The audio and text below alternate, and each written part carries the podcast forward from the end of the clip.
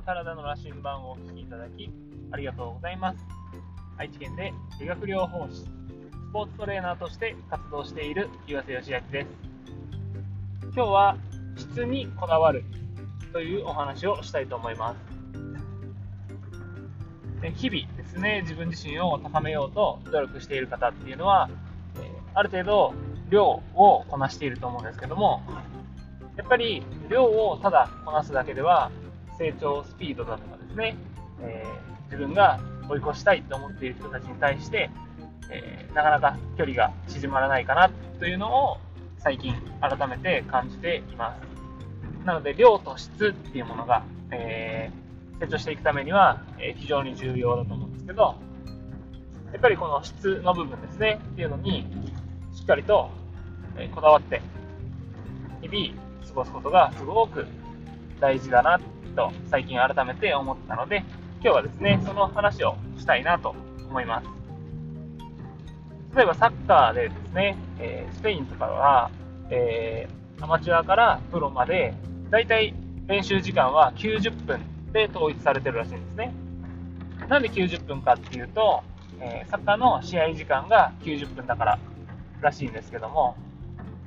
まあ、あの大会によっては延長戦だとか PK 戦だとかあると90分では終わらないんですけども、リーグ戦とかは基本的に延長戦がないので90分なのかなと。まあ、それがどうかっていう話じゃないんですけども、じゃあ、日本だったら2時間、3時間練習するっていうのが当たり前なんですね。一般的。でも、じゃあ、90分で、えー、日本と日本人よりも量量的には少ないんですけどもじゃあ質的にはどうなのかっていうところで考えた時に、えー、日本のトレーニングについてまだまだこんなとこが甘いなんていうふうに指摘を、えー、しているような、えー、本書籍とか、え話をよく聞いたりしますでじゃあ、えその練習の中でですねもちろんウォーミングアップとか筋トレとかはその時間外だとは思うのでえ、基礎練習とかをやるとしましょう。でも基礎練習をする時間って多分5分ぐらいしかないと思うんですね。例えば野球であればキャッチボールとかがそれに当たるのかなと思うんですけども、じゃあその5分で、えー、どれだけ、えこだわって、えー、質の部分ですね、こだわってやっているかっていうところで、やっぱりアマチュアの世代っていうのは、ただただ止めて、ただ蹴ってとかっていう風になんとなくですね、こう体を温めるためにやるっていうようなニュアンスで、えー、キャッチボールをしたり、基礎練習をしたりっていうことが多いと思うんですね。でも、そこにどんな意識を置くか。で、えー、その質っていうのはいくらでも高められるんですね。例えば、野球で言えば、守備をするときにボールを補給してからすぐ投げないとアウトって取れないですよね。だから、キャッチボールの時のキャッチしてから投げるまでの動作をいかに速くするかということにこだわってキャッチをしたり、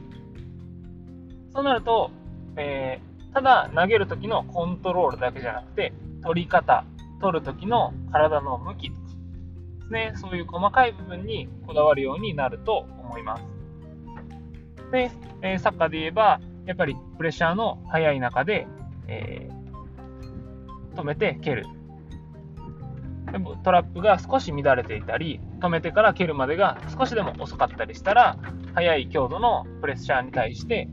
えー、相手に引っかかってしまうというようなことがあります。そしたら、どこに止めて、どこに蹴る、そしてその動作をどれだけ速くできるかっていう部分には、やっぱりこだわった方がいいと思うんですね。そうすることによって、えー、同じ5分の練習でも圧倒的に差が生まれます。で、えー、アマチュアの選手でも少なからずですね、そういった部分にはこだわりがあると思うんですけども、中村健吾選手ですね、サッカーの川崎フロンターレの中村健吾選手が言っていたのは、プロはもっとこだわっていると言ってました。じゃあ、プロを目指す子供たちが、プロよりも低い意識でえ取り組んでいたら、どれだけの量をこなさなきゃいけないんだっていう話にもなりますし、まあ、量だけで、えー、量をこなせばいいかっていうと、量をこなせばオーバーワーク症候群だとか、いろいろこう、疲労からのパフォーマンス低下とか、っていうのもあるので、ただただ量をこなしたら、プロよりも、えー、なんですかね、プロに追いつけるかっていうとそうじゃないですね。やっぱりこの質の部分をどれだけ高められるか。プロよりも高い質で、えー、トレーニングができるような環境設定ですね。空気っていうものをしっかり作っていかないと、そういう選手たちを輩出したりとか、もしもしくは自分自身がそういう風になっていくっていうのは難しいんじゃないかなと思います。で、そうやって思ったとですね、私自身も、じゃあ、身体操作とかを、えー、選手に指導したりするんですけども、普段自分がどれだけの質を意識して、えー、ストレッチだったり、運動のトレーニングだったりをしているかなった時に、あまだまだそういう選手たちの中の、えー、トレーニングですね、の質っていう部分は、私自身もっと高めていかなきゃいけないなっていうふうに改めて感じて、もちろん、全くこだわっていないわけではないです。でも、もっとこだわれる部分っていうのは絶対あると思うんですね。でやっぱりそこを探して、その質ですね、どんな意識で、どんな風に、どんな頻度で取り組むか。そういう部分にはもっともっと目を向けていかないといけないかなと思っています。もちろん、えー、このポッドキャストも一緒で、最初はとにかく量をこなして、えー、慣れることだとか、え続けることっていうのを目標にしていましたが、えー、もう180回も超えてきたら、そんな量を続けることだとか、えー、部分、量を続ける部分っていうよりも、やっぱり質にももっとこだわって、より皆さんにですね、なんかこう聞いてためになったなって思ってもらえるような内容であったりとかっていうものまで、えこだわっていきたいなと思います。まだからといって配信頻度を下げようというわけではなく、やっぱり質もすごく大事ですよ。この喋っている時の間だとか、えー、言葉の選択だとか、えー、話の、え、起承転結だとか、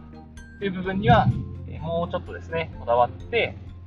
皆さんが聞きやすいような、そしてよりためになるような話し方っていうのを意識していきたいなと思います。やっぱりどんな意識で日々取り組むか、それが大きく、え成長のスピードをですね、作用するなっていうふうに思いましたし、自分が見たい景色、追いつきたい人に対して、もっともっと質が大事だと思うので、もし皆さんも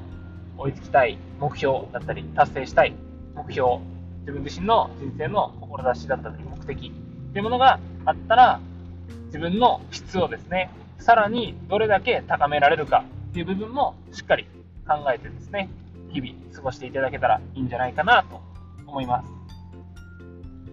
というわけで今日は質を高めるという部分についてお話しさせていただきました。お聴きいただきありがとうございます。ではまた